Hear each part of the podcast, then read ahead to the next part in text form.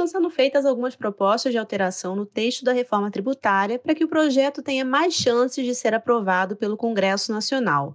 Que mudanças são essas e o que significam? É, as, as mudanças que a gente tem visto ali, falado lá com o meio político em Brasília, elas vêm principalmente por inspiração do presidente da Câmara, né, do, do deputado Arthur Lira, é, e elas têm, assim, tem, tem uma vertente política e uma vertente mais técnica, né? Do lado político, como tem a CPI lá da, da, da pandemia no Senado, o presidente Arthur Lira é, não quer deixar a Câmara paralisada e com, ou com um papel menor, assim, com menos, menos relevância na opinião pública. Então, ele está tentando tocar algumas propostas que, na visão dele, são importantes e, e a reforma tributária, para ele, é, é, talvez a mais importante, já que a administrativa está num estágio de tramitação muito lento. Então tem essa, esse componente político, né, é, para deixar a Câmara em destaque, para colocar o Arthur no centro do debate público e, a própria Câmara. É, ele tenta impulsionar essa agenda, né, que não é uma agenda muito fácil. É, e do lado técnico tem essa divisão. Né, ainda não está 100% definido né, qual vai ser ela, mas o que está ficando mais claro é que não vai ser mais a PEC 45 ou lá do Senado, a 110, né, que vai ser votada como um pacote. Né? Os especialistas que a gente consulta, assim, o, o Jorge Rachid, que é secretário da Receita Federal, ele é consultor da gente aqui na XP para assuntos tributários, é, e ele tem uma opinião que eu concordo bastante. Assim, é, a reforma tributária é feita um pacote assim pesado, uma reforma é, é, que refunde o sistema tributário, ou se pretenda isso, por mais meritória e utópico que seja, é, uma coisa positiva, enfim, é muito difícil ser implementado. Então, o presidente Arthur Lira, assim, no mérito da ideia de repartir as propostas, é, pode ter coisa boa aí, né? porque, de fato, fica mais fácil de aprovar. Assim, é, por definição, um projeto de lei é mais fácil de aprovar que uma PEC. A PEC exige um quórum qualificado nas duas casas, é, uma revisão ali, a, a, votação e depois a revisão em plenário, então, é, em dois turnos. Né? Então, é sempre muito mais complicado. Se você faz uma reforma infraconstitucional com projetos de lei, que são quórum simples, é, facilita muito mais a vida. Né? O que que, que que, acontece, então? O presidente Arthur Lira tenta ali dividir a reforma é, em quatro é, grandes eixos, ou, ou, mais até, é isso que não está definido ainda, né? E, e, aí vai pegar essa ideia de simplificação dos impostos federais, de fusão ali de piscofins, vai tentar, é, até o imposto digital ele coloca nessa esteira, é, eu, sinceramente, acho que essa parte do imposto não é para ser votada, é muito mais para dar uma satisfação para o ministro Paulo Guedes, do que uma proposta real.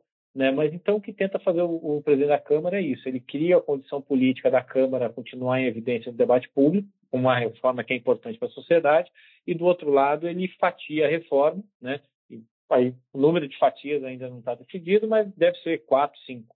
Né? E aí, com isso, ele tenta ali votando conforme as condições políticas permitam, né?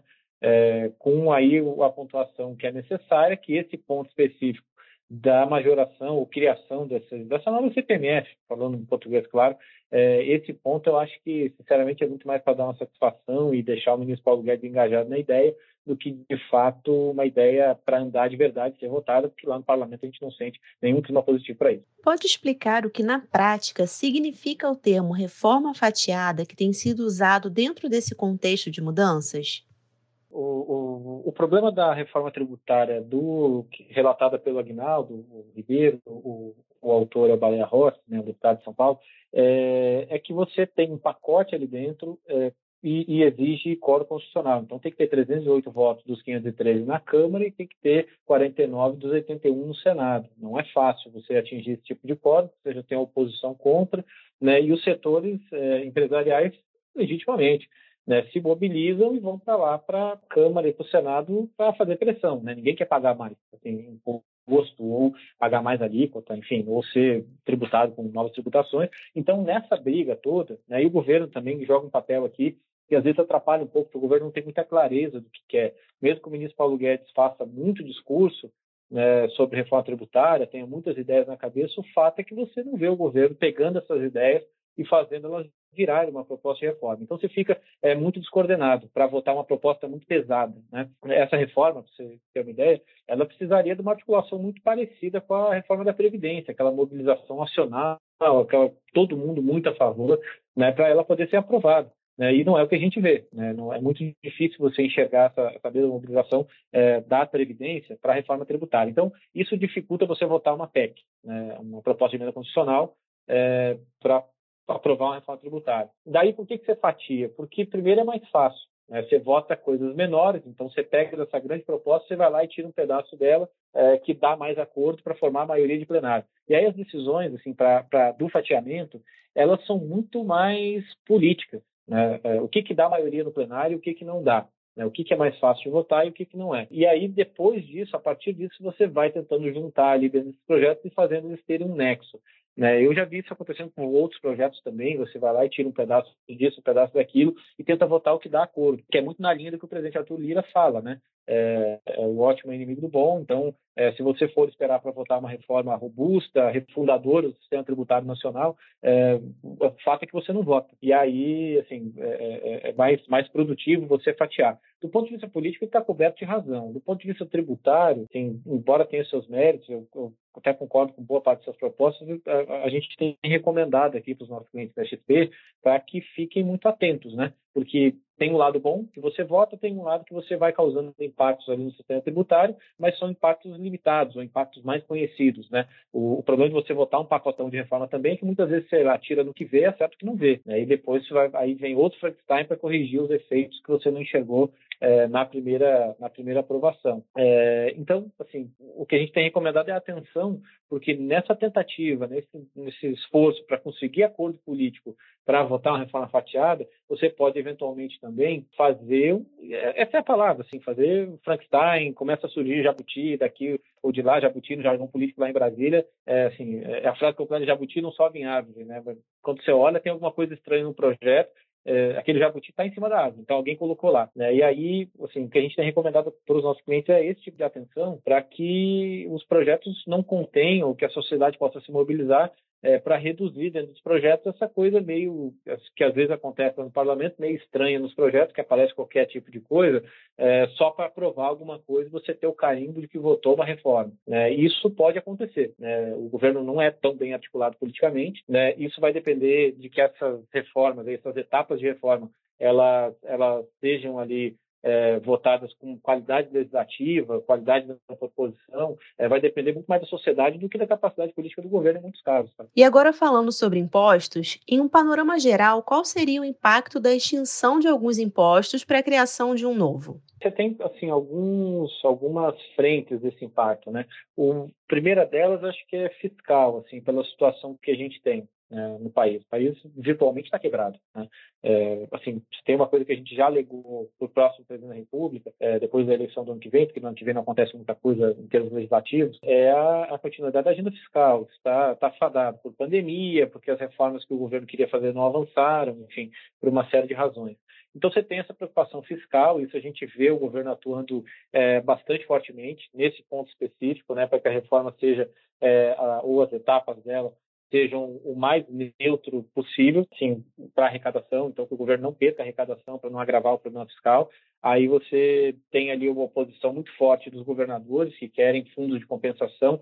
Então aí você tem o primeiro problema, né, fiscal e, e com os governadores, porque do lado político os governadores querem é, se preocupam muito com o ICMS, que também fala do, da questão fiscal dos estados, né? Do, do lado ali da simplificação e unificação de impostos, é, eu, assim, muito, muito objetivamente, eu acho que é bom e que a gente tem falado com os empresários também, com o meio político, as pessoas do mercado financeiro, ninguém acha ruim, todo mundo acha bom, porque o sistema tributário brasileiro é tão, assim, confuso, né? Você gasta tanto tempo tentando entender que imposto que você paga e invariavelmente quando um fiscal da Receita vai lá fazer alguma auditoria na sua empresa, você está errado, porque você deixou de fazer alguma coisa, não necessariamente porque por má intenção ou por tentar sonegar, mas é que às vezes o sistema é ruim e ele te joga para isso. Crédito tributário, que é uma bagunça, né, precatório, tudo, tudo é muito complicado né, no sistema tributário brasileiro. Então, eu acho que, sim, pelo que nós temos visto, essa reforma, ela vem nessa direção de, primeiro, simplificar é, para o cidadão, unificar impostos, claro que mantém a alíquota, não vai ter redução de carga, né, inicialmente, é, que seria o ideal para a sociedade, mas o governo não consegue pagar essa conta. Né? É, mesmo que reduza a carga para a sociedade, a gente vai pagar em emissão de dívida do outro lado, então, enfim, é, não resolve nada. Mas, o, mas essa simplificação, que é o que se propõe ali, essa primeira etapa da reforma, de unificação de impostos, ela já é positiva, tá? Porque você, pelo menos, começa a resolver um pouco da vida do, do cidadão e do empresário brasileiro para que ele não gaste tanto tempo e tanto dinheiro, né? Tentando ali pagar os impostos, que devia ser uma coisa muito mais fácil, é, mas não é assim, não vai ter uma mudança a princípio de matriz, né, de você tributar é, mais consumo, menos renda, é, essas outras discussões ali ainda sobre tributação de dividendos é, é e, e aí isenção de imposto de renda das empresas ou compensação, né, não está claro ainda como vai funcionar. Isso ainda está é, é, é, a intenção de muita gente fazer, mas ainda não tem formato, ainda não está uma discussão madura. Se tem um outro ponto da reforma que pode andar, acho que é esse. Tem um outro ponto da reforma que está bem mais maduro para andar que é a tributação de fundos fechados, que é onde geralmente as pessoas com muita muita posse no Brasil, né, muito muito recurso, muito dinheiro, é, fazem ali inclusive sucessão, herança. É, esse deve tributar. Assim, é, tinha uma briga se você tributava o estoque disso, passado, né, no caso, ou se você tributava a partir daquele momento da promulgação dessa lei é, para frente.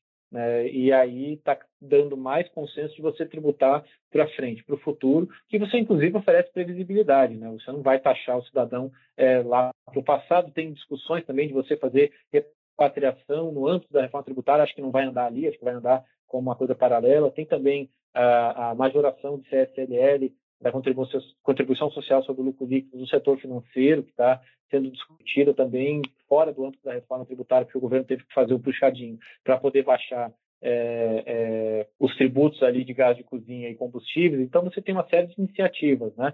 É, essa de majoração de impostos, eu, assim, como cidadão, como analista político e como sócio de uma grande empresa, eu não sei quanto a iniciativa privada é, aguenta pagar mais de imposto, sinceramente. Você vê uma alocação de recursos que não é o ideal por parte do governo federal, dos governos estaduais e dos governos municipais. Né? E aí, em vez de resolver isso, você vai lá do outro lado e tenta taxar a sociedade. Eu, eu acho que não é o ideal, assim. É, mas é o que se discute. Né? Então, você tem, do lado da simplificação, uma notícia boa, embora não seja o ideal, porque você facilita a vida do cidadão né, e do empresário, mas do outro lado você tem também esses riscos de majoração de impostos e, e outras ali matérias que vão surgindo ao longo do processo de uma forma meio desorganizada. É, e é isso que a gente tem olhado muito de perto lá em Brasília, porque é, esse tipo de coisa, assim, quando você está numa situação é, econômica, fiscal, é, e com essa discussão sobre arrecadação ao mesmo tempo, né, as pessoas começam a ficar, aí me permita a piada, muito criativas. Né? E criatividade no meio político não necessariamente é uma coisa boa. Né? Às vezes começam a inventar muita coisa é, e as ideias saem meio, tortas, meio tortas. Então, a gente tem, tem ligado o radar. Mas, majoritariamente, para te responder, a gente tem visto essas iniciativas é, como boas, porque mesmo que não refundem o sistema, tornar esse nosso sistema, que é uma jabuticaba, que é único, que é, que é muito brasileiro, né, e que é ruim, é uma coisa mais dócil, né, para o cidadão, a gente já andou um passo. Você comentou sobre as alíquotas, mas pode explicar melhor como ficaria essa questão? Você tem uma, uma por parte do governo federal, aí tem que separar um pouco a discussão. Por parte do governo federal, você tem uma intenção do governo de juntar ali PiscoFins, IPI, os impostos federais e fazer uma alíquota só para esses impostos, né?